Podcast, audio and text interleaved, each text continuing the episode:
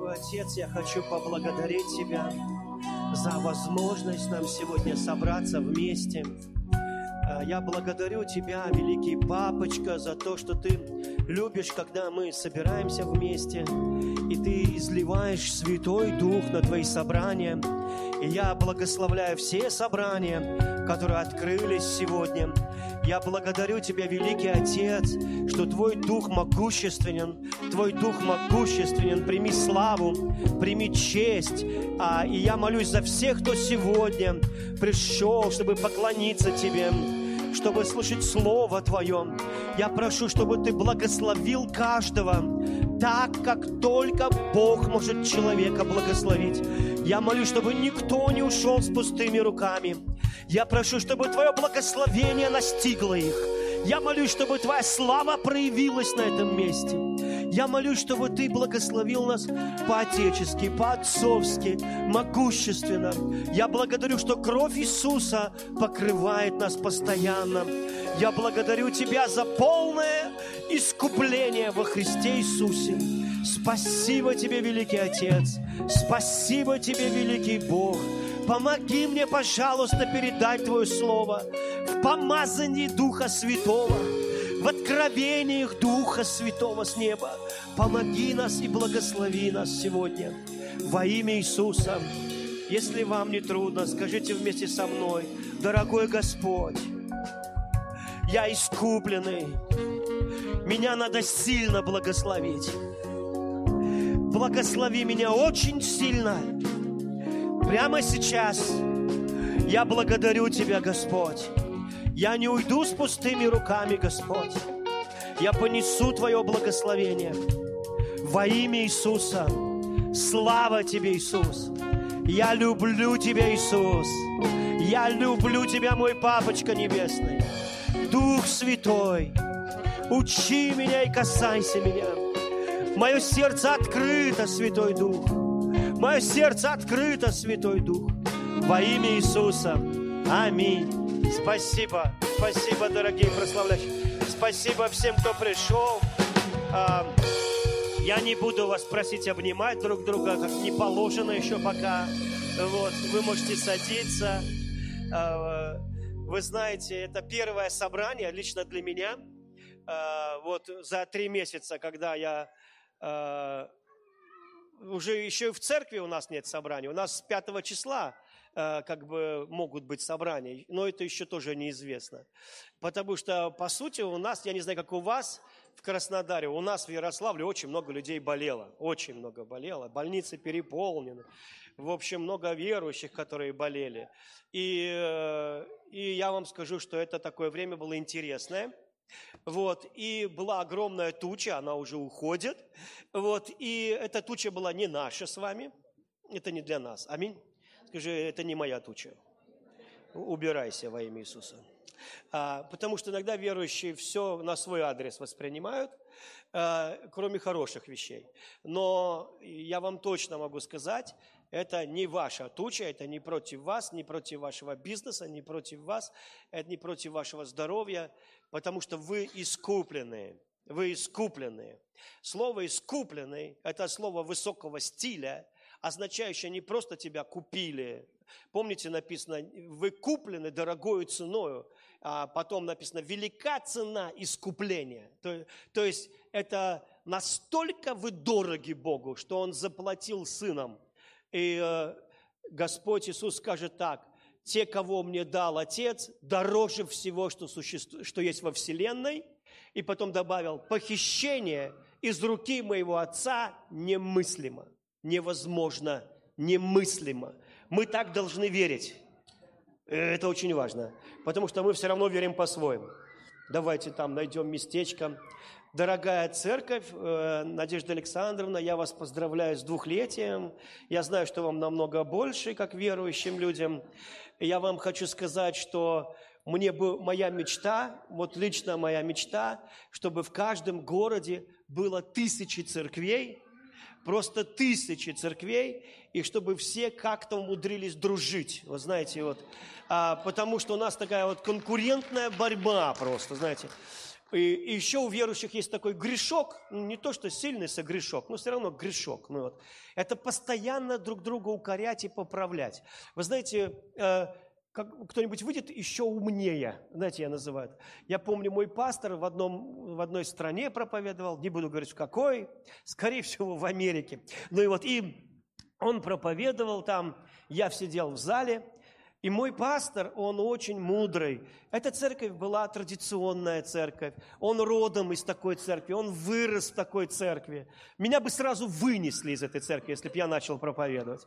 Ну, и я рад, что меня туда не приглашают. Я очень рад. Я, правда, вот очень рад. Просто я не везде хочу проповедовать, честное слово. Вот. И, но мой пастор, он, вот, он знает все, как правильно. Я его не узнал. Он очень, очень вот ровно как они. Он также проповедовал, он все сделал хорошо. И потом вышел другой брат и поправил моего пастора поточнее. Вот я подумал, да ну вас, думаю, какие вы смешные.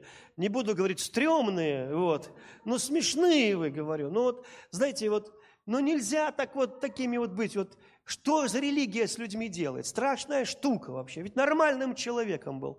Вот. И надо обязательно знаете, три копейки свои вставить. И вот, ты ж поумнее все-таки, чем другие. Знаете, ты ж все-таки подольше верующий. Знаешь, и вот обязательно надо поумничать.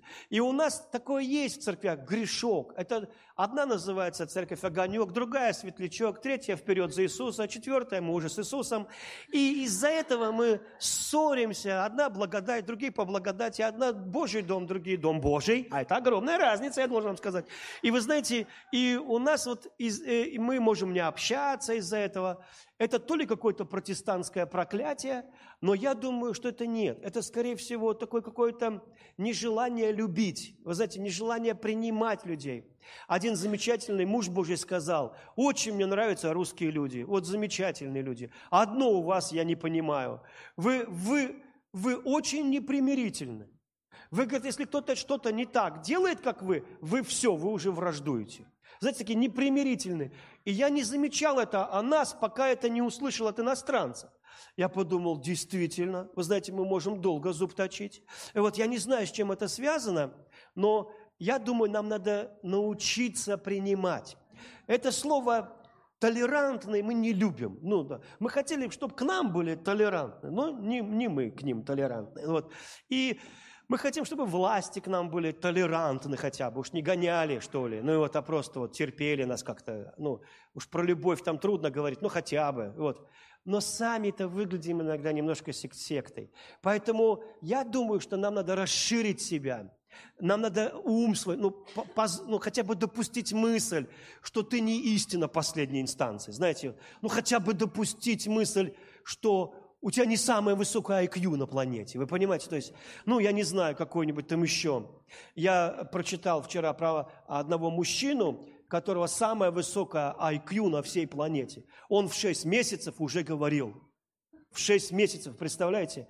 А в 8 лет у него такие фразы, вообще такие фразы потрясающие. В общем, где-то лет в 7-8 он уже всю химию за учебный год сдал в школе. Представляете, то есть невероятно. И когда ты спросишь, а что он сегодня добился? Ну, наверное, он великий ученый, у него самое высокое IQ. Нет, он просто преподаватель в школе. И все его обожают, потому что он умеет так объяснить, что весело, интересно, детям нравится, и самые трудные вещи они понимают легко. И он, и он просто посвятил свое высочайшее IQ обычным детям. И я думаю, это круто. Я думаю, ибо им оно нужнее всего. Вот. И я хочу сказать, что я все время учусь, переучиваюсь, а, ищу Бога. Я готов поменять мнение, если кто-то серьезно мне его сможет поменять, ну, помочь. Я слушаю людей, вот, стараюсь слушать. А, разные версии слушаю, вот, и много. Но у меня нет сейчас возможности все говорить. Я хочу одним посланием поделиться с вами чтобы это вас благословило, и чтобы вы ушли благословенными. Дорогая церковь, вам два года, я вас от всего сердца поздравляю. Я не знаю, что пророчески означает цифра 2, вот. Мне тут кто-то благословил 2222 рубля. И, и сказали, это пророческая цифра. Я, я еще пока не догадался, что она означает. Вот. Эм, иногда, ну, ну, я думаю, это лучше, чем просто 2002. 2202 все-таки лучше. Вот, ну, что означает 2, 2, 2, 2, 2, 2, 2? Я знаю, что означает 4, 4, 4, 4, 4, 4, 4. Вы знаете, один человек э, звонит и говорит, скажите, это номер 444 44? Они, да. «А, пожалуйста, вызовите скорую помощь. У меня палец в номеронабирателе застрял. Вот. И Раньше такие были, кто помнит, знаете, ты ждешь, когда он назад вернется. Вот. И я сегодня буду говорить о такую тему, она называется «Искупленные». Я думаю, ее важно понять, потому что если ты это поймешь, примешь к своей жизни, я верю, что что-то будет хорошее. Вы знаете, у нас в Ярославле такие черные тучи были, град. Мой друг один, у него машину градом побило. А у меня же тоже машина, я же не хочу, чтобы мою тоже било градом. И я вышел в огород и поговорил с тучей на русском языке. Я говорю, послушай сюда, туча, я искупленный. Иди, обходи мой огород. Мне не нужен твой град. И ветер вдруг стих. Он так задумалась. Тебя, ты знаешь, что тебя тучи слышат? Вы э, помните, когда Иисус говорил, они удивлялись, что за власть в Его Слове? Его даже море слушает, ветер его слушает. Потом ветер опять задул, и оно поплыло все в другую сторону. У нас прошел дождь, но небольшой – все вылилось кому-то, кто не искупленный. Вот, и я в этом не виноват. Я хочу сказать, что вот мы искупленные. Это настолько важно понять, я буду об этом говорить, и вы сложные, может быть, какие-то места Писания мы сегодня посмотрим, такие вот, ну, трудные, где вопросы люди задают. Сначала я прочитаю Псалом 73.2. «Вспомни сон твой, который ты стяжал издревле, искупил в жезл достояния твоего. Эту гору Сион, на которой ты веселился. Подвигни стопы твои к вековым развалинам. Все разрушил враг во святилище. То есть Давид э, в псалме использует слово «ты искупил», как аргумент к восстановлению развалин. Понимаете? То есть, когда Бог слышит, что ты говоришь, Бог, я искупленный, вот это вот, да, то это как аргумент в духовном мире для того, чтобы что-то, если у тебя развалилось, изменить это. Понимаете? Потому что искупленные – это совершенно другой народ. Это совершенно другая история. И, и, и поэтому я хочу поделиться с вами сразу же сложным местом Писания. Э, это у нас будет исход 4 глава. «И сказал, 21 стих, «И сказал Господь Моисею, когда пойдешь и возвратишься в Египет, смотри, все чудеса, которые я повелел тебе, сделай перед лицом фараона. А я ожесточу сердце его, и он не отпустит народа. И скажи фараону, так говорит Господь Бог еврейский, Израиль есть сын мой, первенец мой. Вы запоминаете сейчас то, что здесь Бог говорит? Это очень важно. Я говорю тебе, отпусти сына моего, чтобы он совершил мне служение. А если не отпустишь его, то вот я убью сына твоего первенца, твоего первенца. Дорогу на ночлег случилось, что встретил его Господь и хотел умертвить его, то есть Моисея. Тогда Сепфора взяла каменный нож, о, Боже мой, спаси, сохрани, обрезала крайнюю плоть сына своего и бросила к ногам его и сказала, «Ты жених крови у меня!» И отошел от него Господь. Тогда, как, тогда сказала она, жених крови по обрезанию. Жених крови по обрезанию. И отошел. Итак, Моисей призван. Вы знаете, он шел, шел, увидел горящий куст. Не каждый день кусты горят, вы знаете. Он подошел, а Коста разговаривает с ним, и так он получил призыв от Бога. И если посмотреть на жизнь Моисея, она непростая. 40 лет э, ему было, когда он в Египте убил египтянина, и он думал, по словам Павла, который Духом Святым дает нам эти слова, что народ увидит, что Бог избрал его из, ну, быть избавителем для Израиля. Он так думал, но народ ему сказал, ты не хочешь ли и нас так убить, как этого египтянина? И он убежал от своего призвания. Он убежал так далеко. Я думаю, что такую разочарование и горечь, которую он ну, получил, увели его настолько далеко, насколько возможно. А когда он был младенцем, родители верой спасли его. Они увидели, что дитя прекрасно. Они не слышали голоса, не было сна, который бы сказал, что это помазанник будущий. Они просто двигались верой, и они его спас, положили в корзинку, и вот его воспитали фараоны, и, и женщины фараона воспитывали его. И теперь ему 40 лет, он бежит из э, Египта. А когда читаешь Иосифа Флавия, то он описывает Моисея, конечно, этого в Библии нет, ну, Библия не все может и рассказывает, кстати, Библия не все рассказывает, не обижайтесь только на меня, вот, то э, Например, там нет ничего про сотовый телефон. Ну, это я просто, чтобы вы знали. Вот. Э, ну, или еще про что-то. То есть, то Иосиф Лавий пишет, что Моисей был полководцем, он воевал за Египет, воевал с Эфиопией, воевал с Сирией, знаете. Э, там очень интересные подвиги Моисея. Он был э, известный человек в Египте. У него был определенный статус. Сын фараона. Может, приемный, но все-таки самый, одни из самых близких фараону.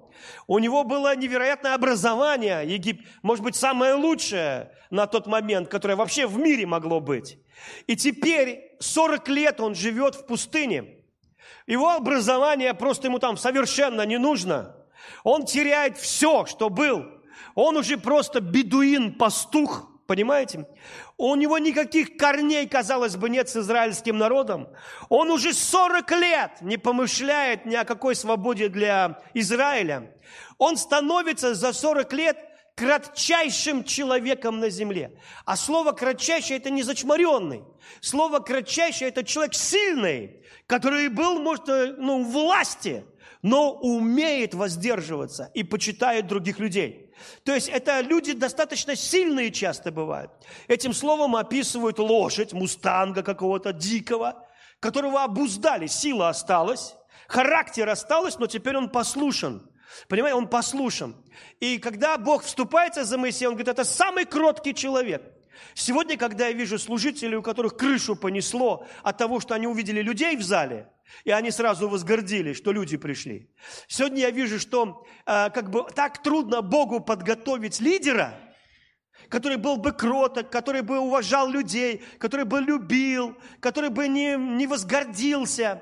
Годы уходят, чтобы лидера подготовить.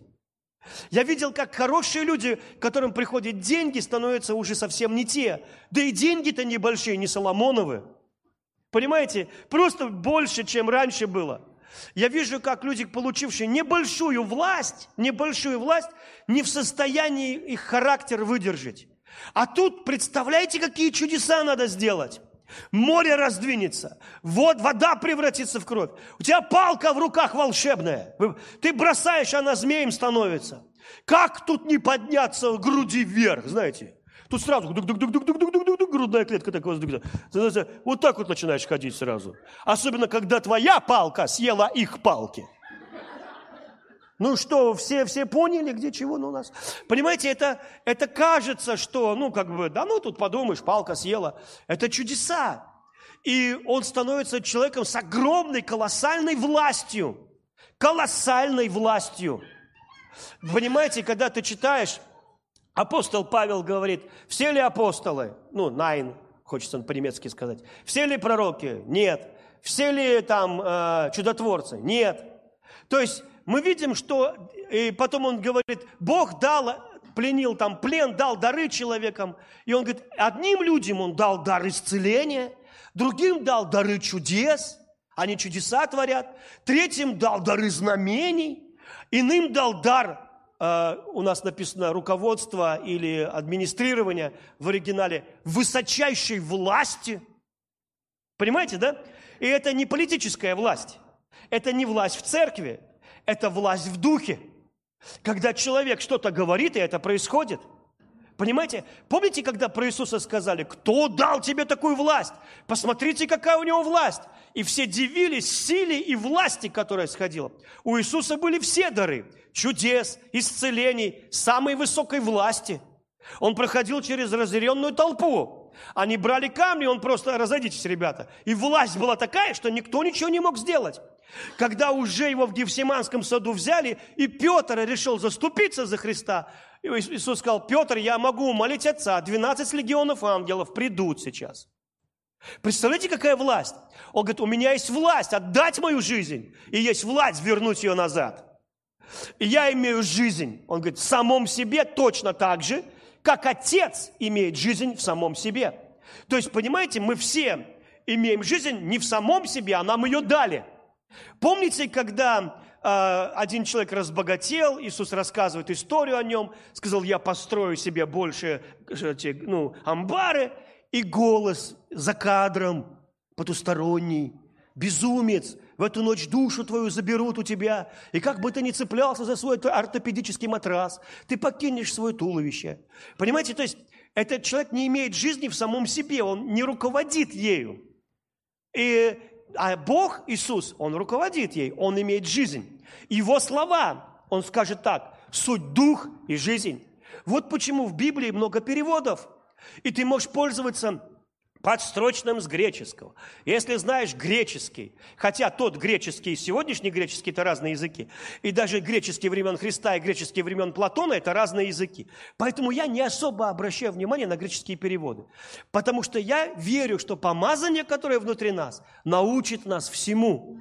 И это помазание, она сообщает мне, о, здесь синодальная Библия точнее перевела, а здесь современный перевод мне больше нравится. Не потому, что он мне больше подходит, а потому, что он выбрал другие слова для передачи духовной мысли. Потому что любая духовная мысль, которую ты оформляешь в русский, английский, греческий, уже немножко искажена, так как эта мысль духовная. Правда или нет? Она духовная. И поэтому Иисус скажет, мои слова – это не буквы, мои слова – суть дух и жизнь. Когда он говорит, пейте мою кровь, если человек буквально это воспринимает, то с ним что-то не то. Мы же понимаем, люди, что ну, ну, как бы это и нереально. У Иисуса нет, я бы и попел, ну, может быть. Но, но мы понимаем, что это никак. Мы понимаем, что это дух, что что-то духовное и жизнь. И эти слова приносят жизнь. Они приносят жизнь. Они приносят жизнь. Они может, могут человека воскресить. Эти слова приносят жизнь в деньги твои. Эти слова приносят жизнь в твое тело. Слова Бога всегда жизнь. Они летят, как энергия жизни, наполняют твою плоть жизнью, и ты исцеляешься и начинаешь жить. Вот почему Иисус сказал, блаженные люди, которые слушают, потому что и все Его слова – суть жизнь. Они жизнь для того, кто нашел их, и здоровье для всего тела. И поэтому, когда здесь Сипфора вдруг заступается за Моисея, вообще язычница, я не знаю, насколько она знакома, а, но я думаю, что, конечно же, мир был очень коммуникабельным. Сейчас тоже коммуникабельный. Но я знаю, что люди легко ходили пешком, далеко общались, знали евреев, знали их традиции, наверное. Но тут происходит странная вещь. Бог 80 лет готовит помазанника, который будет творить чудеса и не возгордиться. 80 лет у него уходит, чтобы вырастить человека, которому он доверит величайшее пробуждение. Понимаете? 80 лет. Я помню, э, мне некоторые говорят, вот Бог на мои молитвы еще не ответил. Я говорю, да не переживай, ответит. Вы знаете, у Бога больше уходит времени на подготовку нежели чтобы потом дать тебе ответ. И я помню, давно-давно был, э, была конференция, это, наверное, 2000 год, может быть, э, была в Москве конференция, и Сандей проводил конференцию в церкви Роса. Он проводил конференцию, и потом он вместо себя поставил другого человека. Мне стало скучновато. Вот. И я вышел в фойе, потому что мысли мысли обуревали просто меня. Я думал, ну как так? Сандею, по-моему, было 38 лет тогда, а мне было 36, по-моему. Вот так вот, да. Он старше меня на два года всего. И я думал, ну как так вот? И когда я вышел в фойе, почему у него 38 лет, и Бог ему такие доверяет, ну, служение такое большое у него. Как он говорил, 20 тысяч человек в Киеве, да, там. И я вышел в фойе, и никого не было, Сандей в фойе стоит. И я, это мой личный эпизод, это, конечно, не его. У него много всяких людей было в фойе. Ну, вот. Это было примерно как отсюда так до двери, ну, не- небольшое фойе. И мы просто были вдвоем и просто улыбнулись. Я к нему не подходил. Он улыбнулся, я улыбнулся. Ну, так и все. А я стою и думаю, ему 38, мне 36, у меня, как говорится, все впереди. Ну и вот. И эта юмореска мне была не смешной, когда я ее ну, увидел. Вообще ни разу на ней не улыбнулся. Вот. И я стоял и думал, у меня церковь в Угличе, там 50 человек. Я уже лоб разбил, чтобы хоть что-то выросло там. Ничего. Люди исцеляются, уходят из церкви. Придут, исцелились, и на следующее собрание даже не приходят. Я думаю, может, я что-то не так делаю. Может, еще что-то не так. И я смотрю, говорю, ему 38, а у него 20 тысяч человек. И я стою и думаю, вот это характер. Вот это мужик. Вот это вот не заносится, не гордится, думаю. Вот думаю, как так вот ну, выдержать? Может быть, родился младенец особенный. Знаете, бывает чудо, духовный вундеркинд. Ну, бывают вундеркинды э, интеллектуальные, в 6 лет уже разговаривать. А это, наверное, какой-то духовный крепыш.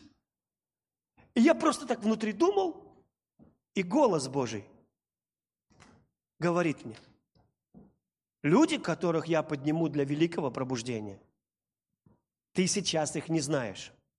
Их никто не знает имен. Они все спрятаны мной в тайне. Они забыты. У них нет никакого плода пока. Я воспитываю моих Иосифов, которым я доверю в России самое великое пробуждение. Я воспитываю отцов. Я воспитываю их. Я подумал, вау. И, и все. Вот такое было переживание. И вот подумайте, Бог тратит 80 лет, чтобы поднять отца нации. Человека, который останется самым кротким. Человек, который не будет присваивать славу Божью себе. Человек, который будет воздавать славу Бога и будет ревновать, чтобы такие же дары были у каждого человека. Человек, который будет ходатайствовать за людей, плакать за них, и молиться, что не истребляет этого народа, и тогда меня вместе с ними. Чтобы поднять такого человека, надо, чтобы на нем был дух. Надо оснастить его духом. Без Духа Святого эти мысли к человеку в голову не придут. Это любовь Духа. Это человек, который говорит, Бог, покажи мне славу. И никто так не видел Бога, как он, пусть со спины, но никто вообще не видел Бога. А Моисей видел со спины. Это человек, о котором скажет Господь, Моисей мой не так, как обычные пророки. Им сны приходят или видения. Моисей мой друг, он разговаривает со мной лицом к лицу, как друг разговаривает с другом. Это такая оценка Бога, характера какого-то человеческого, уважение Бога. Вы понимаете, да? Это что-то, ну, такое великое. И вдруг этот человек идет освобождать Египет. Встает Бог на пути, и написано, и хотел, там так и написано, и хотел Бог умертвить Моисея. И тут Сипфора достает каменный нож, обрезает крайнюю плоть сына Моисея, кидает это к ногам Бога, все в крови, вот эта маленькая крайняя плоть, кидает и говорит, ты жених по крови у меня. Вот так. И так Бог раз остановился. Я говорю, жених по крови. И пошел. И ты думаешь, что это было? Сейчас бы убили лидера, потом еще воспитывай 80 лет кого-то другого, вы понимаете? С, с мыслями принца, с культурой, которая, ну, как бы не рабской культурой. В среде свободных людей надо воспитать. И что это означает? И когда ты везде смотришь Библию, ты увидишь, что Бог заключает завет с Авраамом. И он говорит, Авраам, больше ты не Абрам, ты Авраам, вот завет мой. Между тобою и мною, между твоими потомками и моими потомками. Завет вечный. Непременно должен быть обрезан каждый младенец мужского пола в восьмой день. Непременно. И говорит, чтобы вы не погибли. Непременно, это завет. А вот мое обещание. Никаких заповедей нет. Одно только. Завет. Остальное это все Бог. Я сделаю тебя отцом множества народов. И вот этот завет, это означало, что этот человек Авраам искуплен в крови. И когда, и когда, это еще Иисус не умер, но вы читали в Библии, что Иисус был заклан прежде создания мира. Представляете, то есть ты уже был во Христе, спрятан мистическим образом, таинственным образом. Ты был спрятан во Христе. Прежде чем тебе позволили родиться, жить здесь, страдать, смеяться, веселиться или что бы, тебя уже спасли до создания мира. Представляете, насколько велик Бог? То есть Он нас во Христе, и там были искупленные люди. Я хочу прочитать вам, прежде чем мы это посмотрим, из книги Откровения очень важную вещь такую. Э, это пятая глава, первый стих. «И видел я в деснице сидящего на престоле книгу, написанную внутри, отвне, запечатанную семью печатями. И видел я ангела сильного, провозглашающего громким голосом, кто достоин раскрыть сию книгу и снять печати ее? И никто не мог ни на небе, ни на земле, ни под землей раскрыть сию книгу и хотя бы заглянуть в нее. И я много плакал о том, что никого не нашлось достойного раскрыть и читать всю книгу, и даже посмотреть в нее. И один из старцев сказал мне, не плачь, вот лев от колена Иудина, корень Давидов, победил и может раскрыть сию книгу и снять семь печатей ее.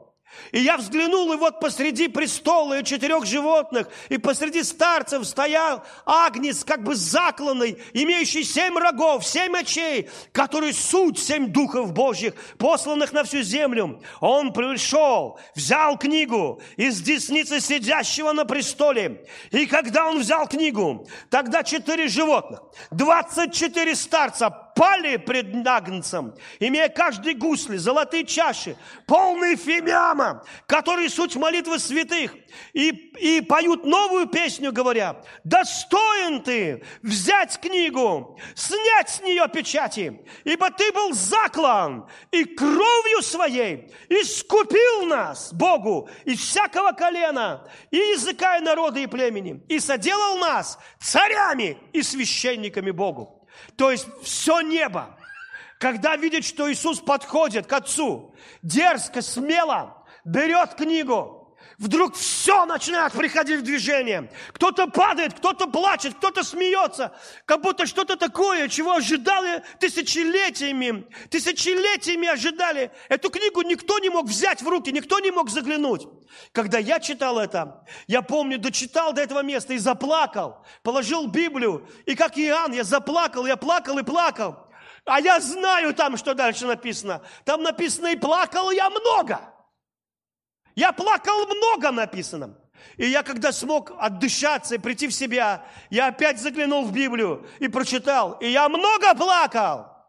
Я говорю, Ян, ты о чем плакал здесь? А я о чем плакал сейчас? Я не понимаю, о чем я плакал вообще? Почему я плакал? Что это такое? Это же не роман какой-то. Почему я плакал сейчас? Почему мой дух сотрясается? Почему мой дух сотрясается? Да потому что твой дух знает больше, чем твой разум. Твой дух искуплен. Твой дух сотворен Богом. Твой дух мечтает быть в этой книге. Твой дух мечтает, чтобы имя твое назвали. Потому что это книга искупленных. Это книга жизни. Это и есть книга жизни в руках Бога Отца. Библия говорит, о, Иисус говорит, не радуйтесь тому, что вам бесы повинуются. Чудеса, Радуйтесь тому, что ваши имена в книге жизни у Отца. Вот этому радуйтесь, говорю вам. И ты думаешь, а что такого? Чего мне радоваться, что у меня имя в книге жизни? У меня деньги нужны. Мне сейчас бы долги отдать. Книга жизни, ладно, Бог с ним, там прочтем. Посмотрим там, еще пока. Сейчас бы выжить. Я жениться хочу, а это есть в книге жизни. Понимаете, то есть мы иногда думаем, почему я должен радоваться тому, что мое имя записано в книге жизни? А где-то меня кто-то записал. Вы знаете, я, я, я вам скажу, помню, мечтал с детства, с 9 лет, с 10, поступить в театральный институт, быть актером. Вот. И вот вырос, 16 лет, закончил школу, приезжаю в Москву, тыкаюсь, мыкаюсь, пыкаюсь, не берут. На одно место 400 человек, на следующий год опять тыкаюсь, мыкаюсь, пыкаюсь, не берут. Потом, а еще раз в ГИТИС иду, Касаткина, актриса, Говорит, все, молодой человек, осенью приезжайте без экзаменов, беру. Хотя я и сначала не понравился, потому что я анкету написал коряво на заштукатуренной стене, и она разозлилась на того, кто написал анкету. Что это такое? Что это такое? Кто это написал? Лу, Лу. Я говорю, это, наверное, Лукьянов. Она, вот точно, Лукьянов, это вы? Я говорю, я, вот идите вы и читайте. И я вышел, я знал, что мне осенью в армию ехать, я не парился, поэтому я прочитал, она хохотала, потом еще я ей прочитал, она говорит, а, -а, -а все, я вас беру. И я как идиот поехал в армию. Лысый, в шапке и в фуфайке.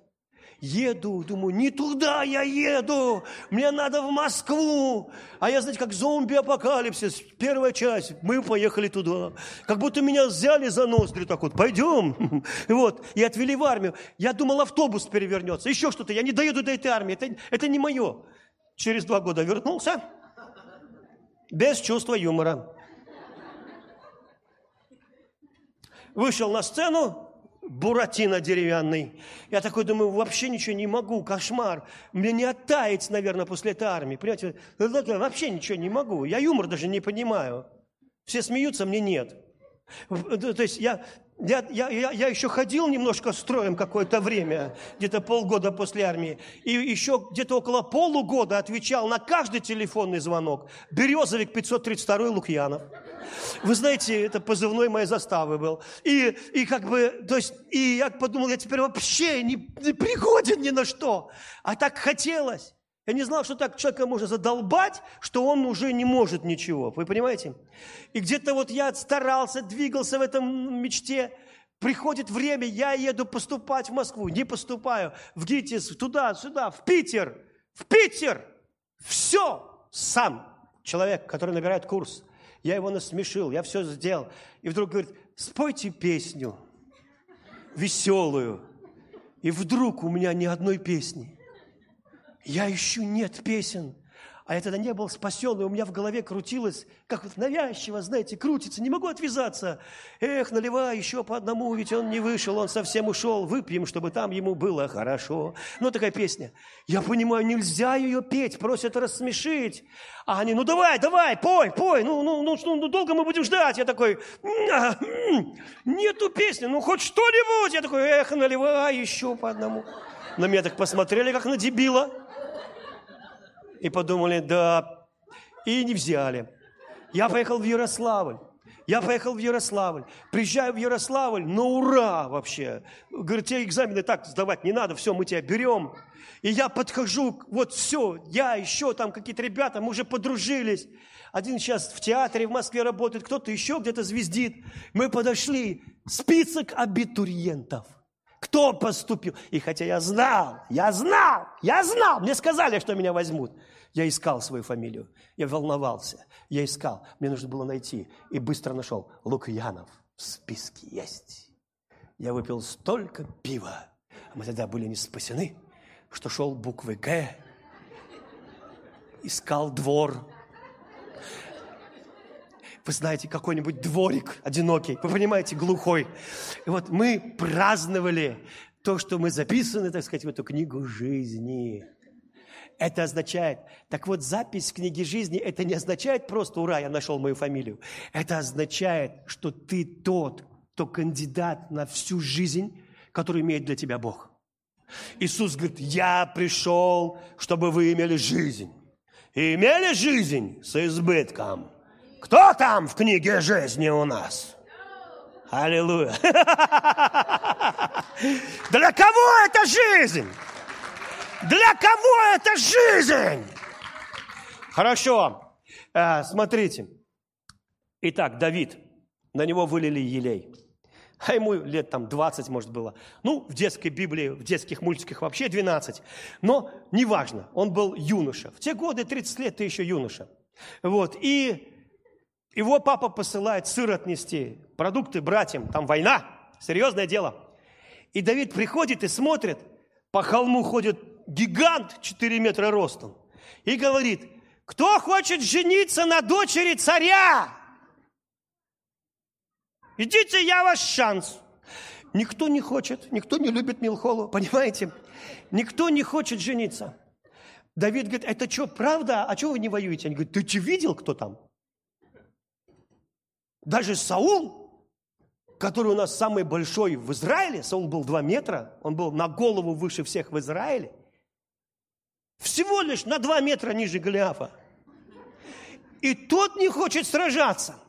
Скажите, а на Саула же тоже вылили рог с зелеем? Он же тоже помазанник, правда или нет? Он же тоже в восьмой день обрезан. Но он про это не помнит. Это как бы обрезанный, обрезан. Традиция такая. А, и, и вот эта вот мощная фраза. Ты искупленный, Саул. Ты Божий народ. Это у тебя Бог, Бог Израиля. Ты, и, и Иоанн скажет так. Возлюбленные, вы победили их. Мне нравится современный перевод. Потому что ваш верх, а их низ – Я люблю смотреть эти, простите меня грешного, люблю смотреть бои, когда мужики дерутся. Ну, офици... не, не просто. И когда Емельяненко сверху, я не так переживаю за него. А за нижнего мне все равно. Наш верх. Аминь. Потом смотрю, нет, кто-то сверху на Емельяненко. Это уже плохо, понимаете? Так вот, Библия говорит, что наша позиция, наш верх – то есть мы от вышних, скажет Иоанн, а не от низших. Вы победили их, он скажет, о мире, о ценностях мира, обо всем этом. Так вот, Давид говорит, кто хочет, можно я убью Голиафа? А что за это будет, он спрашивает. Он говорит, Милхолу дадут в жены. Вау, затем царя, что ли, станешь? Да, золото дадут, много чего. Ну, там, медаль могут дать еще. Ну, я не знаю, там, будешь взять им царя, это уже круто. И и Давид говорит, узнает это еще пару раз. И потом он выходит, и вот, вот я хочу поговорить вам, что такое битва с грехами. Не спрашивая, не поднимая, чтобы вы руки не поднимали, а так просто для общего фона спрошу, только рук не поднимайте. У кого есть битва с грехами? Ни у кого. Слава Богу. Ну вот, оставим это в воздухе, хорошо? И иногда люди говорят, ты должен замочить свой грех. И хотя твой грех – это Голиаф, и вы не увидите, чтобы Давид дрался с Голиафом. Нет такой битвы с Голиафом. Вы не увидите, что Давид взял его за талию, бросил через бедро, залез сверху и мутузил, мутузил, мутузил. Не было никакой битвы. Потом Голиаф его мутузил, мутузил мордой его об поляну. Потом он гляф, а мордой об поляну. Ну и потом уже вышел, и Давиду подняли руку, ну вот, и он победил грех. Вот. И вся победа, победившая мир, сила наша. Нет. А, там не было битвы. Вышел Голиаф, посмотрел на Давида и сказал, это что такое? Это все, что у вас было в Израиле, больше ничего?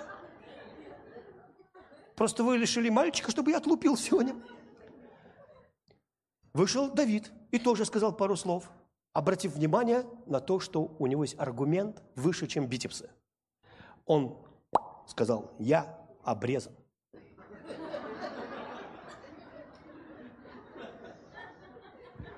А ты? А ты нет. Поэтому мой верх битвы не будет. Понятно? Я просто убью тебя сегодня, потому что я искуплен. Понимаешь? Я искуплен. Мне надо уже взять им царя остановиться, а я все еще с тобой разговариваю.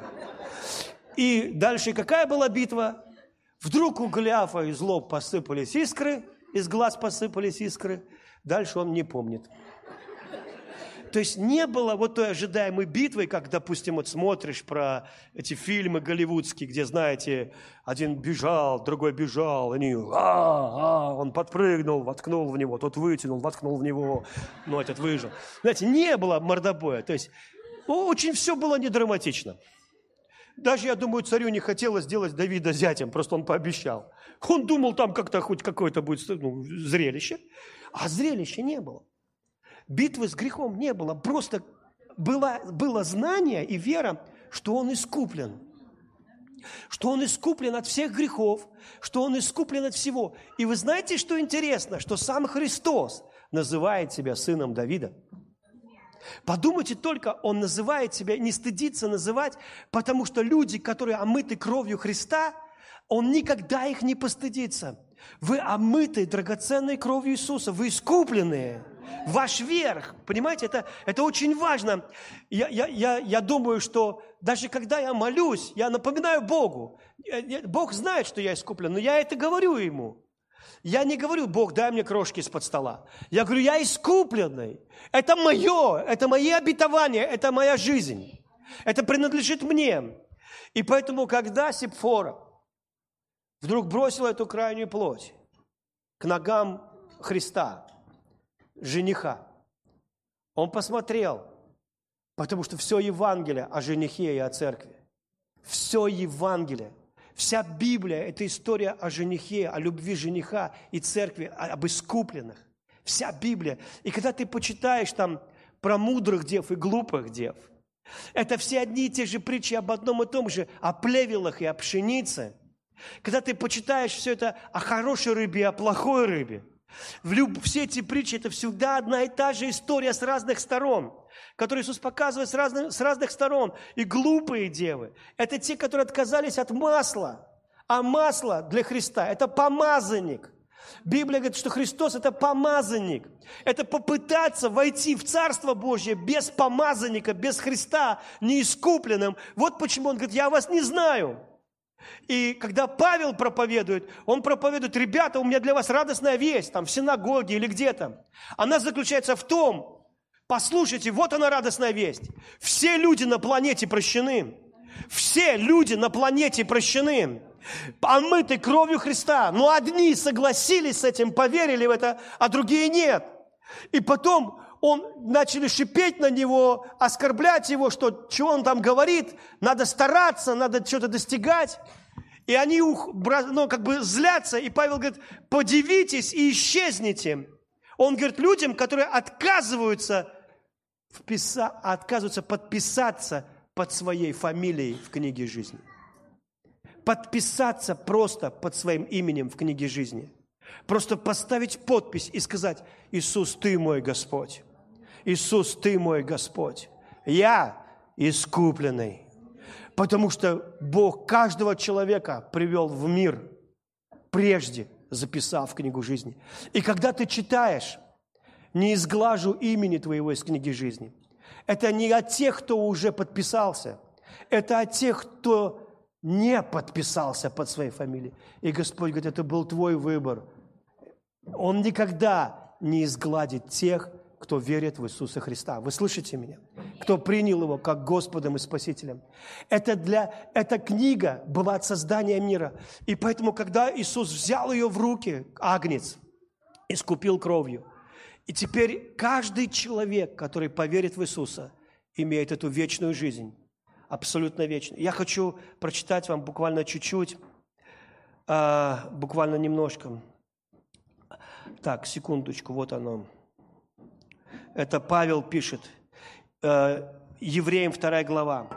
«И вас, мертвых по преступлениям и грехам вашим, в которых вы некогда жили по обычаю мира сего, по воле князя, господствующего в воздухе, духа действующего, сейчас в сынах противления. Вы все жили между этими людьми по своим плотским похотям, исполняя желания плоти и помыслов, и были по природе чадами гнева, как и прочие. Бог, богатый милостью, по своей великой любви, который возлюбил нас. Нас, мертвых по преступлениям, оживотворил со Христом, благодатью вы спасены, воскресил с Ним, посадил на небесах во Христе Иисусе, дабы явить в грядущих веках преизобильное, преизобильное богатство благодати своей в благости к нам, в благости к нам во Христе Иисусе. Ибо благодатью вы спасены. Через вашу веру это не от вас. Это Божий дар, подарок. Это не от ваших дел, чтобы никто не хвастался. Ибо мы Его творение, созданы во Христе Иисусе на добрые дела, которые Бог предназначил нам исполнять. Итак, помните, что вы некогда язычники по плоти, которых называли необрезанными, так называемые обрезанные плотским обрезанием, совершенным руками, что вы были в то время без Христа, отчуждены от общества израильского, чужды заветов обетования. Вы не имели надежды, вы были безбожники в мире. А теперь, а сейчас, а прямо теперь, вот сейчас во Христе Иисусе, вы некогда далеко стали близкие кровью Его. Невозможно уже быть ближе. Ты ближе, чем Гавриил к Богу. Ты ближе, чем Михаил к Богу. Мне часто говорят, пастор Сергей, вот я что-то исповедую, исповедую, а у меня ничего не получается. Я говорил, я богатый, я богатый, а я все бедный и бедный, у меня ничего не получается. Послушайте, я рад, что вы говорите. Я вообще много говорю. Особенно говорю, Бог, ты великий, ты мой папа, у меня нет проблем. Проблемы у вас большие проблемы, потому что у меня папа работает Богом. Я говорю для моей веры. Я верю, я не ощущаю, я не чувствую, я говорю. И когда я говорю, я познаю. Библия говорит, верую познаем. И многие люди говорят, да я верил, у меня ничего не вышло. Я говорю, послушайте, такого не бывает. Я помню, как э, Кеннет Хейген сказал, ему, у него спросили, а что, все, что попросишь, Бог для тебя сделает? Он сказал, так написано в Библии. И все, что вы попросите во имя Мое, говорит Господь, я сделаю, чтобы ваша радость была совершенной. А если я попрошу нефтяную вышку? Ну, просите, только не просите меня, чтобы я с вами согласился. Потому что я не верю, что Бог даст вам нефтяную вышку. Поэтому я не, не, не прошу глупости. Но если бы вы поверили, у вас бы она была – и многие люди, они говорят, так я говорю, но если бы вы поверили, есть умственное согласие и настоящая вера. Умственное согласие – это когда ты читаешь Библию и говоришь, о да, о было бы неплохо, о это здорово, ранами Иисуса исцелен, я согласен, только я болею. Но вера – это абсолютное знание, что ты здоров. Вера – это абсолютная уверенность. И вера, она приходит от этого слышания слова – а не от слышания просто проповедей. Потому что очень много проповедей не дают веры. Они о том, каким ты должен быть хорошим мальчиком, они о том, что ты не должен грешить, они о том и об этом, но они не, но они не несут веры. Но когда ты слышишь веру, когда ты слышишь о том, кто ты во Христе Иисусе, иногда не сразу, но вдруг потихонечку ты понима, начинаешь понимать, я искупленный, я тот, за кого заплачено кровью Христа. Иисус скажет, что те, кого дал мне Отец, дороже всего, что есть во всей вселенной. Похищение из руки моего Отца немыслимо. Даже когда ты согрешил, ты можешь сказать, Господь, я знаю, что ты меня простил, я искупленный. И если ты откроешь Евреям 11 главу, ты будешь очень удивлен, потому что ты такое чувство, что ты идешь по галерее, Третьяковской галерее, или галерее верующих, и ты видишь картину, и она начинается, она начинается, Авель, вот так, Авель, первая картина, и потом великий муж Божий, кто понимает, Авель великий муж Божий, что он сделал? Верой принес жертву. Есть какие-то еще у него дела? Одно дело сделало его величайшим человеком на всей земле. Поставило его в галерею веры. Ни домашней группы, ничего не сделал, не насадил церкви. Жертву принес верой. Верой. Понимаете? Иногда люди говорят, а что тут жертвовать? Я и так давал, и это давал.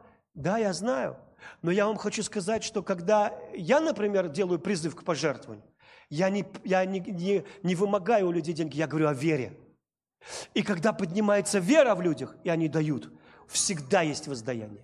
Всегда. Я сам такой, я отличаю. Я помню, к нам приехал один проповедник. Так о деньгах, там все, давай там. И людей там, даже моя Тонечка любимая говорит, Сережа, сними сережки. Я говорю, я не буду с тебя сережки снимать. Он вымогает деньги, тут нет веры. Потом навалили кучу денег на сцену. Он лег на них и молился. Я все это вытерпел. Ушел злой-злой с собранием. Рассерженный ушел. А мой друг Серега ключи от квартиры отдал. Хорошо, у меня пастор мудрый вернул ему назад. После этого пожертвования у нас было больше проблем потому что жена еще одного бизнесмена пришла орать в офис, ибо ее муж отдал Мерседес. Вы понимаете? И мы отдали ей, пастор отдал ей назад ключи, нашли, где они, и отдали ей ключи от Мерседеса. Одни проблемы были. Я сказал, есть разница между словами веры и просто вымоганием денег. Есть разница. Потому что, когда я слышу слово «вера», я помню, Тонечка, я был в одной церкви, тут призывают пожертвовать тысячу долларов. Я хочу дать. Это завет мой. Она такая говорит, давай, я согласна. Вернее, у меня не было возможности с ней даже обсудить. Я без ее разрешения. Я приезжаю в Ярослав, говорю, Тонечка, мы с тобой должны тысячу долларов. Это больше, чем наша зарплата, у нас с тобой их нет. Она говорит, я с тобой соглашаюсь, потому что мне Бог говорил о завете. С этого момента, до этого пожертвования, слышите меня? Я никогда не ходил в магазин с тележкой. Мы брали, у нас так мало было денег, что мы брали только в руки после этого пожертвования. Я всегда ходил с тележкой. Мы стали жить по-другому.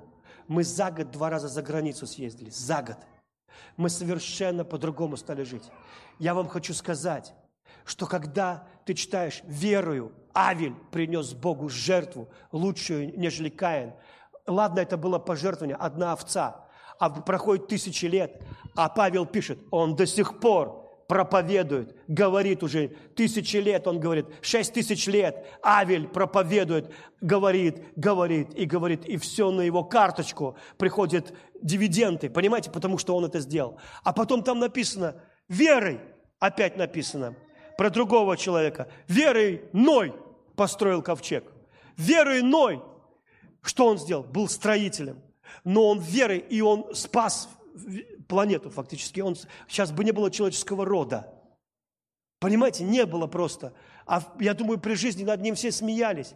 Потом написано «верую», и там все-все. И потом, знаете, кто в этой галерее? Там Авраам. И там не написано, как Авраам Сара сбагрила Агарь Аврааму. Вы читали в книге? В Библии это есть. А вы читали это в галерее верующих? А знаете, почему в послании к евреям не написано, что Сара сбагрила Агарь Аврааму? Это плохо. Говорит, иди переспи с Агарью, она родит мне на коленке, это будет наш сын. Это же такое событие, это не очень интересное. А знаете почему? Потому что у искупленных нет грехов только достижение. А? А? Я хочу повторить, я, это трудно поверить, я понимаю. Тут вера нужна. Ну, у искупленных нет грехов. Я знаю, некоторые, у, а некоторые. Угу. Я по уши в грехах, не хочу поднимать руки. У искупленных им не вменяются грехи. Ты скажешь, что, что дай грешить? Нет, Библия говорит, любящий Бога, рожденный свыше, не упорствует в грехах, он не хочет грешить. Но я хочу тебе сказать, они не вменяются. Ты не прочит... Там Иисус называет себя из рода Давидова, а вы же знаете, как Давид жил. Там ничего не скрыто, там такое, что, наверное, если бы по сути разобраться, если бы не искупление в крови Христа – то Иисус бы никогда не назвал его своим. Переспать с Версавией, потом руками врагов убить ее мужа, осознанно. Понимаете? Потом вот эта битва с тщеславием, сосчитать народ ему захотелось. Понимаете? То есть, но ему не вменяются. И это Давид напишет, блажен муж, которому не вменяются его грехи, независимо от дел. Не вменяются, блажен муж, счастлив у искупленных. И потом ты прочитаешь там хорошие люди. Авраам, Сара, веруй, Сара. Ну не написано, не написано, что она отправила Авраама к Агаре, а написано, Авраам не смотрел, что ее утроба омертвела. Сара верила, написано. Но она смеялась там за палаткой. Потому что она совсем не верила, она уже 25 лет ходит в эту церковь. Ей уже все пророчествовали, каждая конференция. У тебя будет сын. О! И, конечно, она ободрялась первые три года. Ну, понимаете, но потом она, она, ну, она там говорила, поверуй с мою. Ты давно верующий-то. Вот и я говорю. Понимаете? И, то есть, это уже не смешно, когда тебе 25 лет пророчествует одно и то же. А оно не пришло. Но Библия говорит, что у искупленным не вменяется. Видно, какая-то вспышечка все-таки веры была. Видно, что-то там Бог нашел, похожее на веру, и назвал это великой верой. Вы понимаете, это у искупленных. А потом пошел такой народец, такой народец, верую, Рав, блудница. Это не фамилия, это профессия.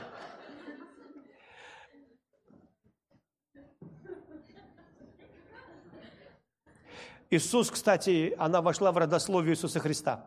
Верую, Рав, блудница, приняла соглядатаев, отпустила их с миром, спасла весь свой дом, вывесила красную веревку из окошка и говорит, все, кто с тобой будут в доме, спасутся. Дом был набит народом, как китайское метро. Там были близкие родственники, дальние родственники, троюродные братья, некоторые по блату, кто втиснулся. То есть они все спаслись. А сегодня христиане молятся, спаси моего мужа, спаси. Наверное, в ад пойдет. Послушайте, Бог всех их забрал. А помните дом Корнилия? Он же сказал, спасешься ты и весь твой дом.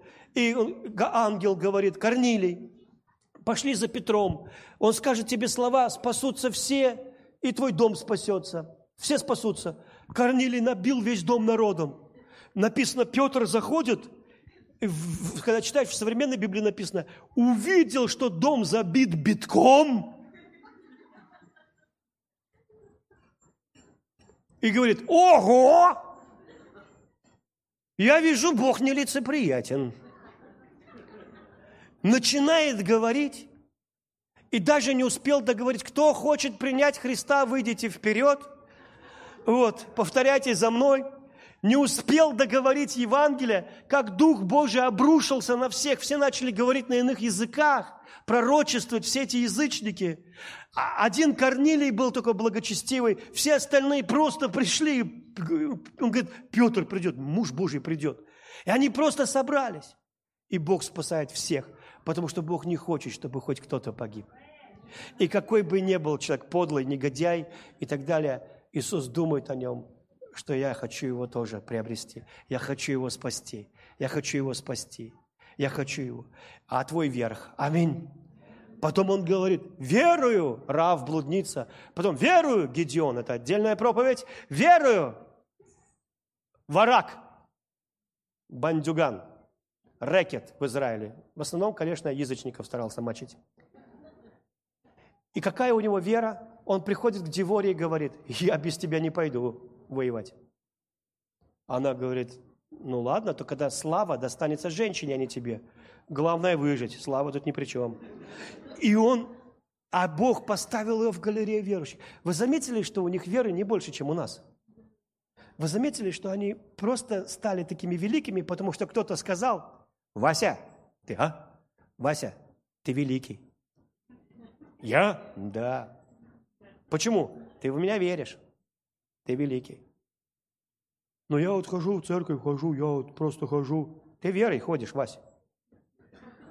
Ведь многие не ходят, а ты все, все, все ходишь.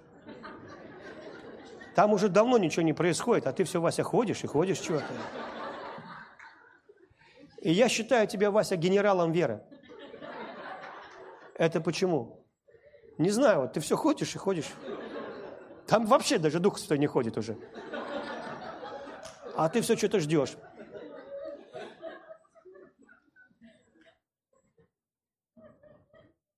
Вы понимаете, что иногда у Божья оценка совершенно не такая. И заканчивая проповедь, я расскажу такую историю.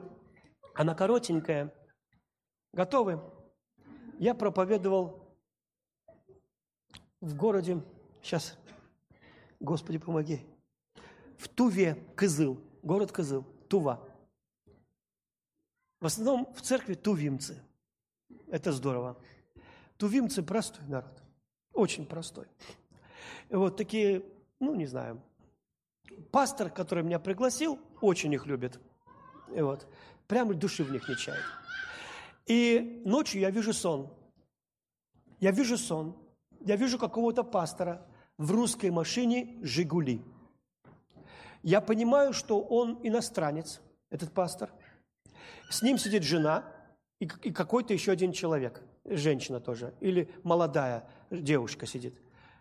Я подхожу к этой машине и чувствую себя Богом Отцом. Вы простите, но, но я чувствовал себя Богом Отцом.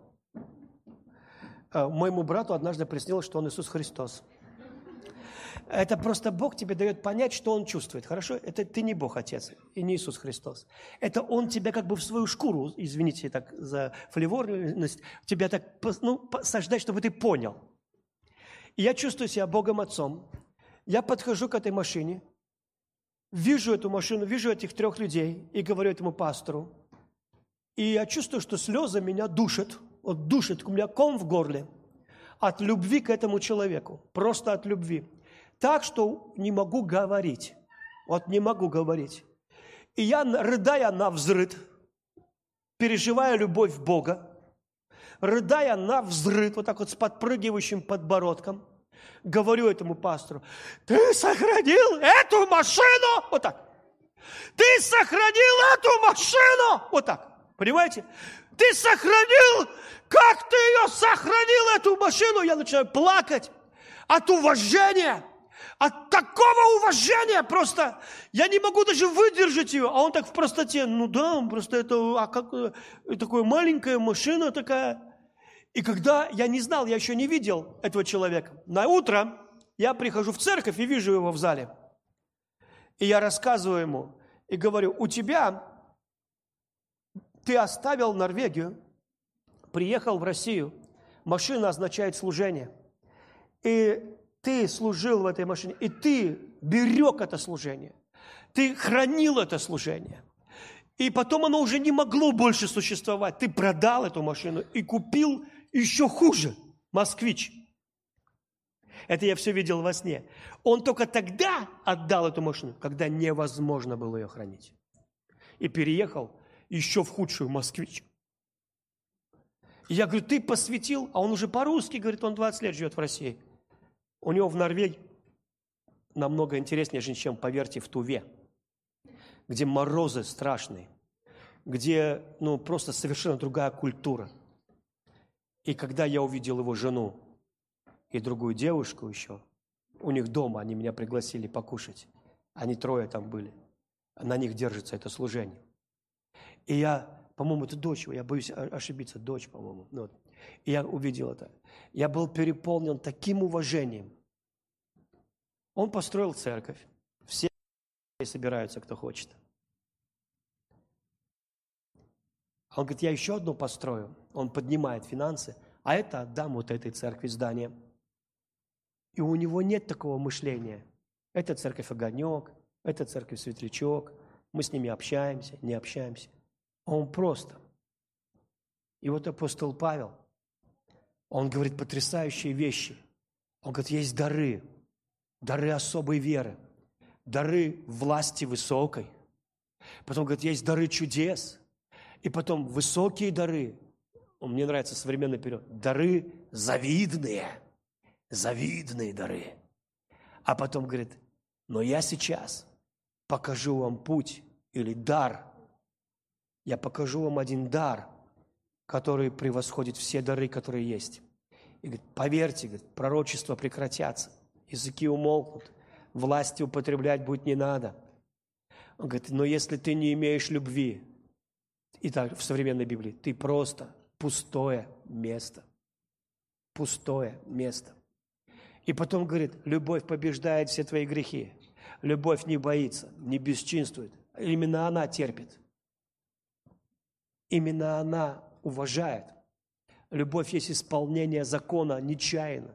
Любовь не украдет, любовь отдаст, если потребует. Любовь расточительна, она всему верит, она дура. Некоторые жены дуры. Уже все им вокруг сказали, что ты его терпишь? Дура. Он тебя весь мозг вынес. Ну ладно. Потому что ты дура. Потому что разве нормальный умный человек будет терпеть? А любовь терпит. Умный человек разве будет не завидовать? Умный человек разве свое отдаст? Нет, он что, дурак, что ли? Он и ваше заберет. Иисус Иисусом, а бизнес есть бизнес. Вы понимаете? Мы верующие, но бизнес есть бизнес. Но любовь, она глупо себя ведет. Любовь не ведет себя. И знаете, как Павел скажет? Так как мир своей мудростью Бога не познал и не понял, угодно было Богу юродством проповеди спасти мир. И потом говорит, ибо самое немощное, самое слабое у Бога сильнее всего человеческого. И самое глупое, то, что мы можем назвать безумием, глупостью, дурой, премудрее человеческого, премудрее. И когда бывает так больно, что ты не хочешь оставить эту горечь, и бывает так больно, что, ты не, что тебе не избавиться и не освободиться от неприязни кому-то. Ты понимаешь, что ты можешь сказать так, я так хочу, я так чувствую, и я так живу. А можешь наступить на горло, на, го, на горло своей песни и можешь сказать, Бог, дай мне победить, я искупленный. Дай мне это пройти. Дай мне остаться в любви. Дай мне простить всех. Дай мне силу. Дай мне победить грех. Я искупленный. Дай мне, научи меня жить в победе. Я не сдамся. Я не буду так жить, как все люди живут. Я не собираюсь так жить, как все живут. Зовите меня, как хотите. Я хочу быть, как Иисус. И все, мы, помню, с братиком разговаривали о мистике, обо всем.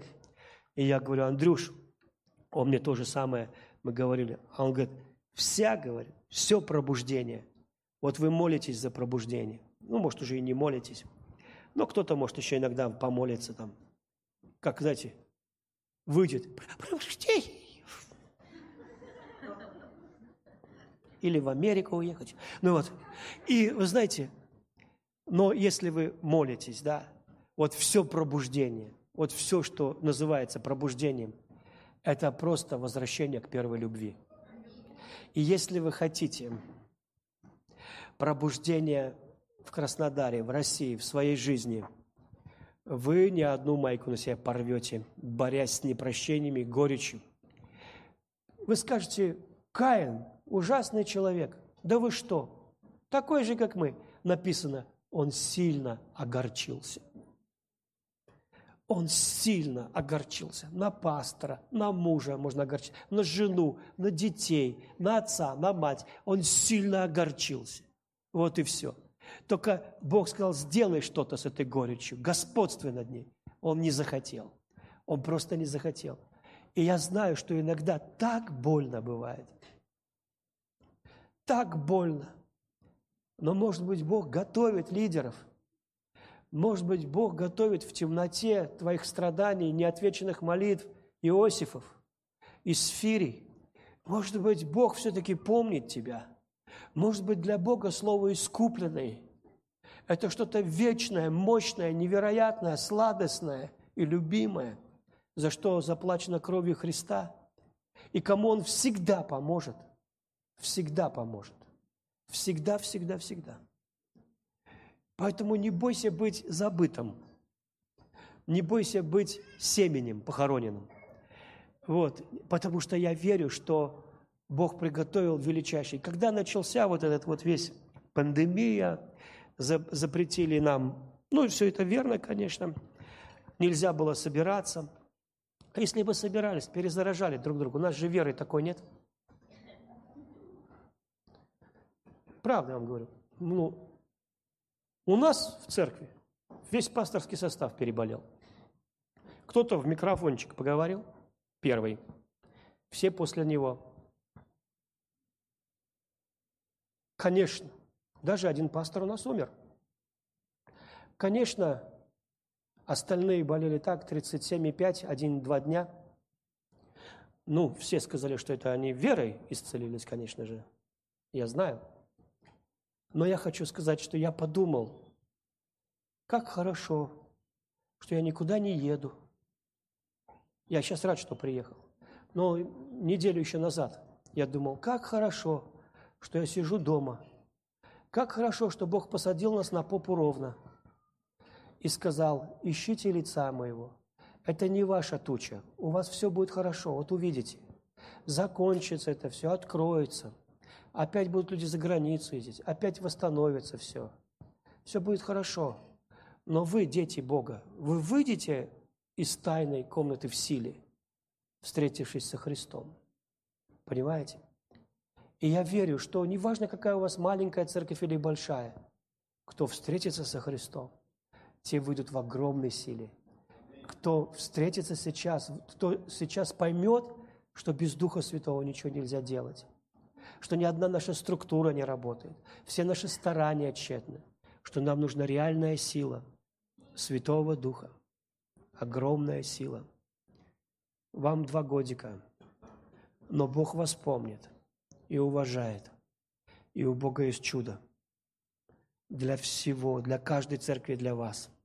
Отец, во имя Иисуса, я благодарю Тебя, что прямо сейчас, скажите вместе со мной, папочка, я искупленный, я искупленный, мой верх. И поэтому я прихожу как искупленный. Я в эпицентре моих чудес. Мне принадлежит обетование, чудеса, отвеченные молитвы, потому что я искупленный. Я омыт кровью. Я, твой, я близок к тебе ближе Гавриила, ближе Михаила. Я по сердцу Твоему.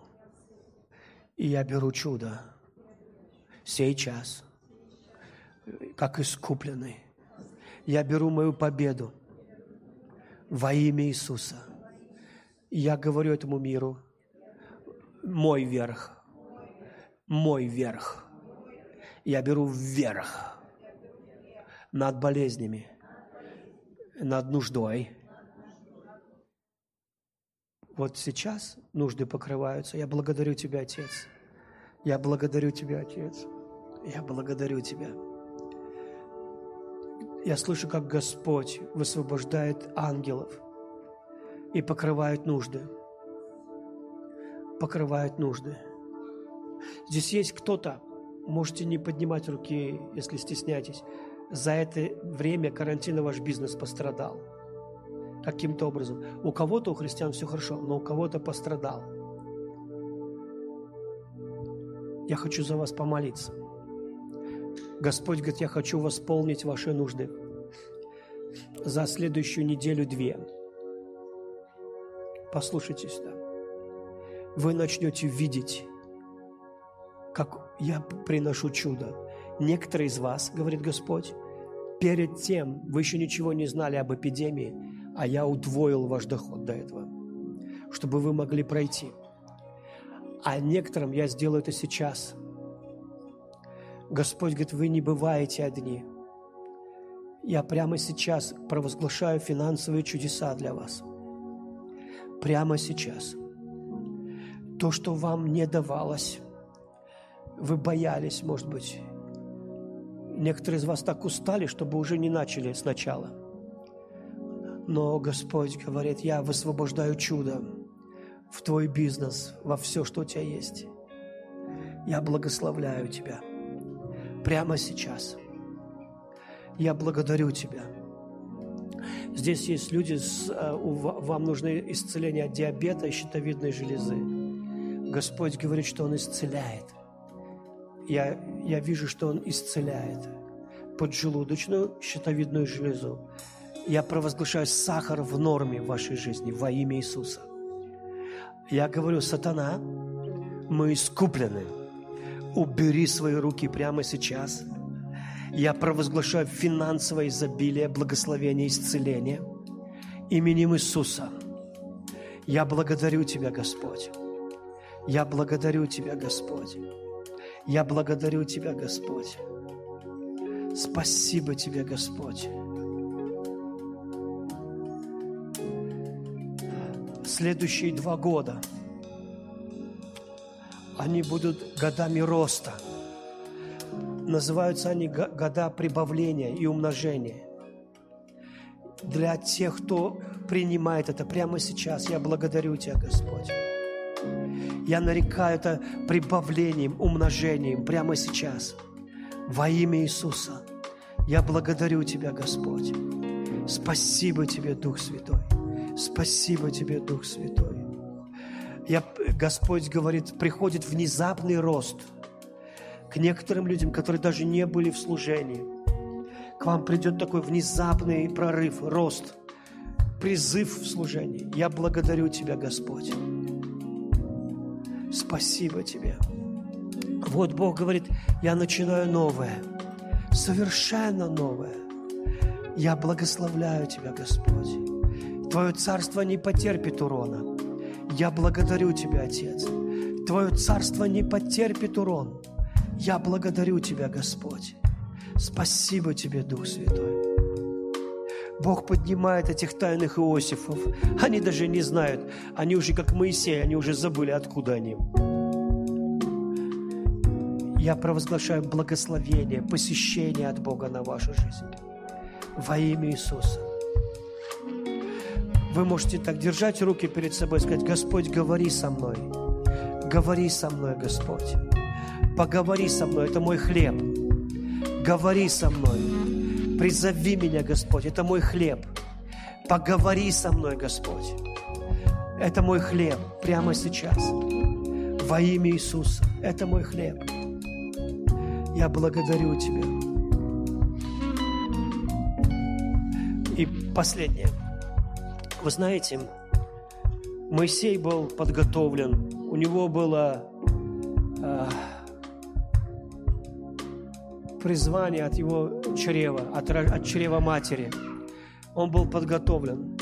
Но единственное, что позволило ему войти в свое призвание, это то, что завет в крови между Авраамом и Богом. Это обрезание – какой бы он ни был смышленый, какой бы он ни был интеллектуал, какой бы он ни был кроткий лидер, смиренный, сокрушенный человек, без, без искупления он не может жить, он не может совершить Божью работу, он не может совершить.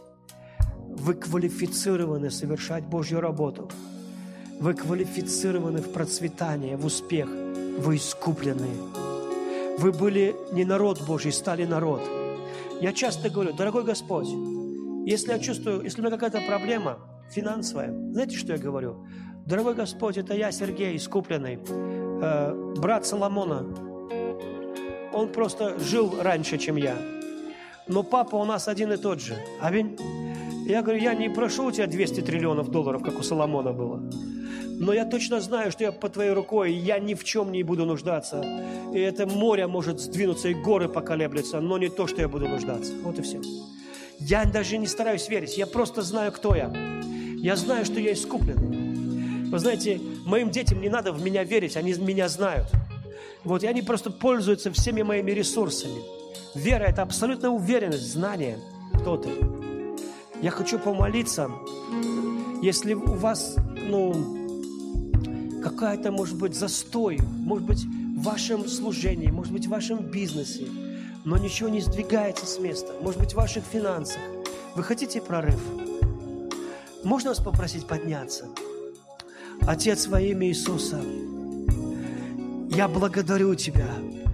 Каждый, кто поднялся сейчас, я молюсь, чтобы Ты излил на них ливень, Твоей доброты, Твоего благоволения, чтобы они физически увидели физически Твою руку, Господь, чтобы они увидели, Господь, как Ты благословляешь их прямо сейчас. Я благодарю Тебя, мой Отец, во имя Иисуса. Спасибо Тебе, Господь. Слава Тебе, Господь, во имя Иисуса Христа. Прямо сейчас, где бы они ни находились, я провозглашаю перемены, благословения – прямо сейчас во имя Иисуса, Дух Святой, организуй это для них сейчас. Помоги им, Дух Святой. Прорыв в их собрание, в их служение, в их бизнес. Во имя Иисуса. Исцеление. Можно еще помолиться? Не, я не, не буду вас просить поднять руку, но если у вас есть какая-то горечь, и вы не чувствуете любви к вашим близким, у вас равнодушие такое – а, к, может быть, к мужу или к жене, или вообще просто такое равнодушие. Вы как бы просто живете. Вы даже не думаете, счастливы или несчастливы, вы просто живете. Вы как будто потеряли вот эту первую любовь. И опять мир стал черно-белым. Не цветным таким, знаете, скучным. Отец во имя Иисуса. Святой Дух. Святой Дух. Исцели прямо сейчас от всякой горечи. Святой Дух, верни эту первую любовь. Святой Дух, верни эту романтику, первую любовь. Я молюсь во имя Иисуса. Я молюсь во имя Иисуса. Я благодарю Тебя, Господь. Я благодарю Тебя, Дух Святой. Я благословляю Тебя, Дух Святой. Я благословляю Тебя, Дух Святой. Я благословляю каждого прямо сейчас. Во имя Иисуса.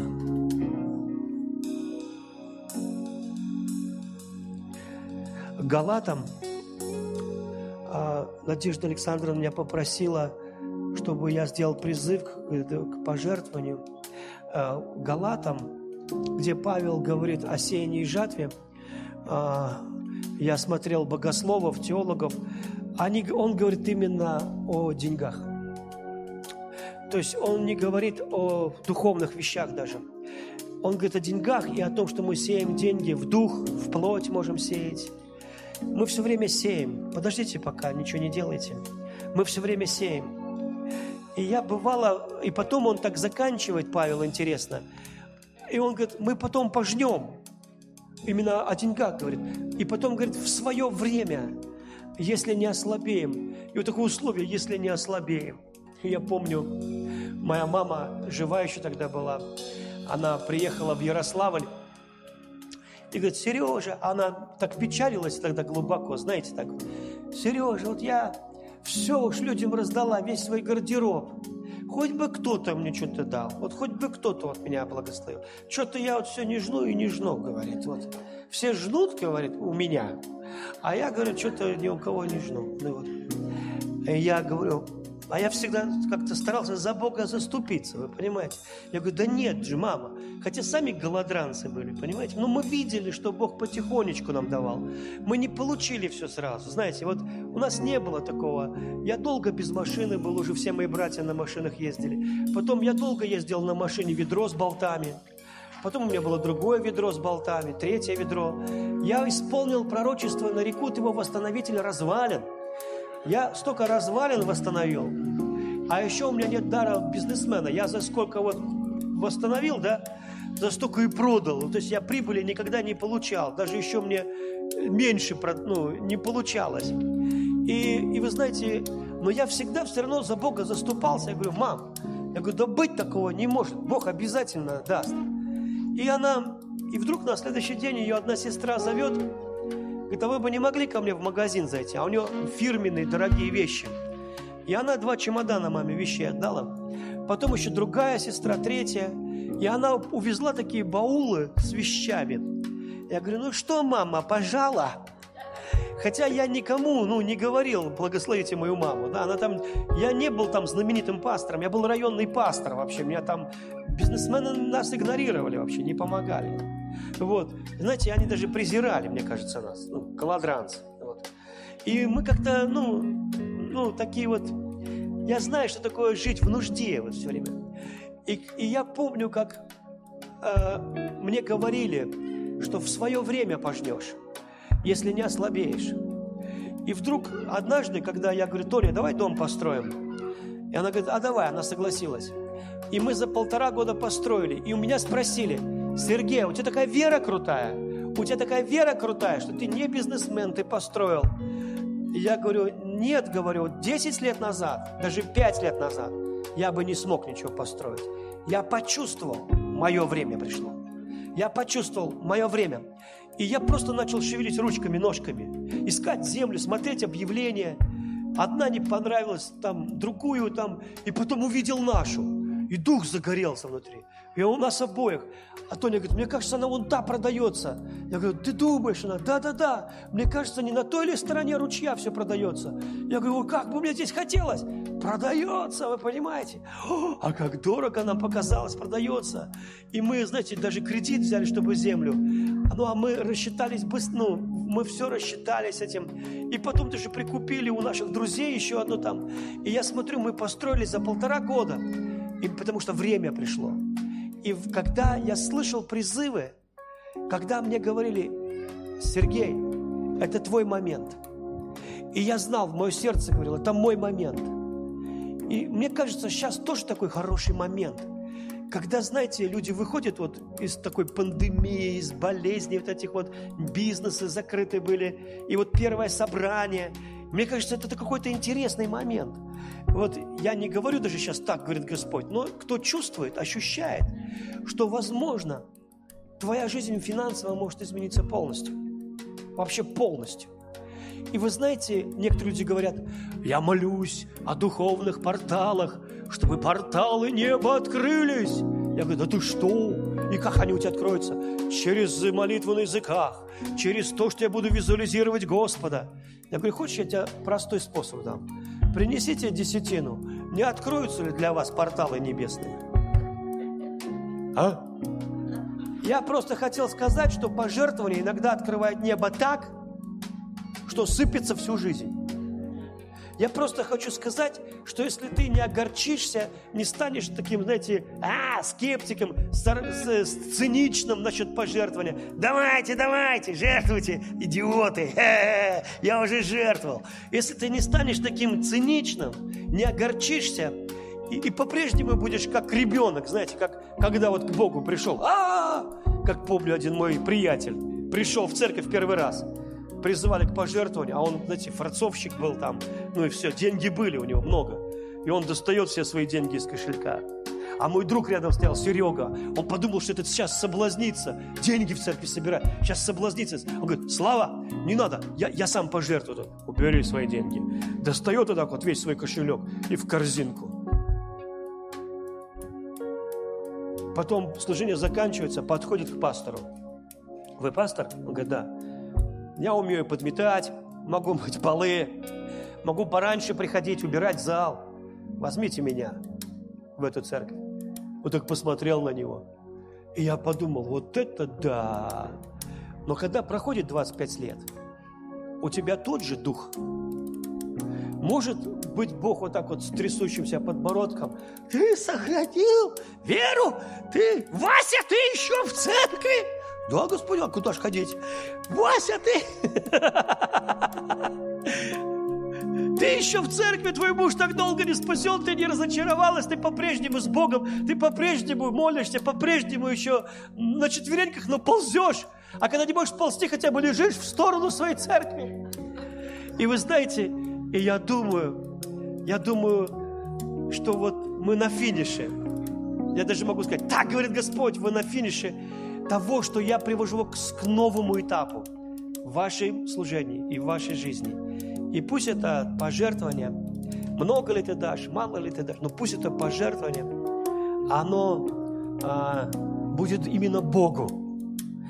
И пусть оно выведет тебя из всей этой пандемии, и пусть Бог возьмет твою лепту или там, что ты там приготовил, и покажет тебе чудеса. Отец, во имя Иисуса, я провозглашаю эти финансовые чудеса именем Иисуса. Я благословляю все церкви, которые здесь представлены. Я благословляю эту церковь Божью. Благословляю пасторский состав. Благословляю их. И я слышу, как Надежда Александра, Бог говорит, следующие два года это будут годами утешения отвеченных молитв. Два года следующие. Наблюдайте вы будете видеть Бога, как никогда раньше. Будьте благословенны.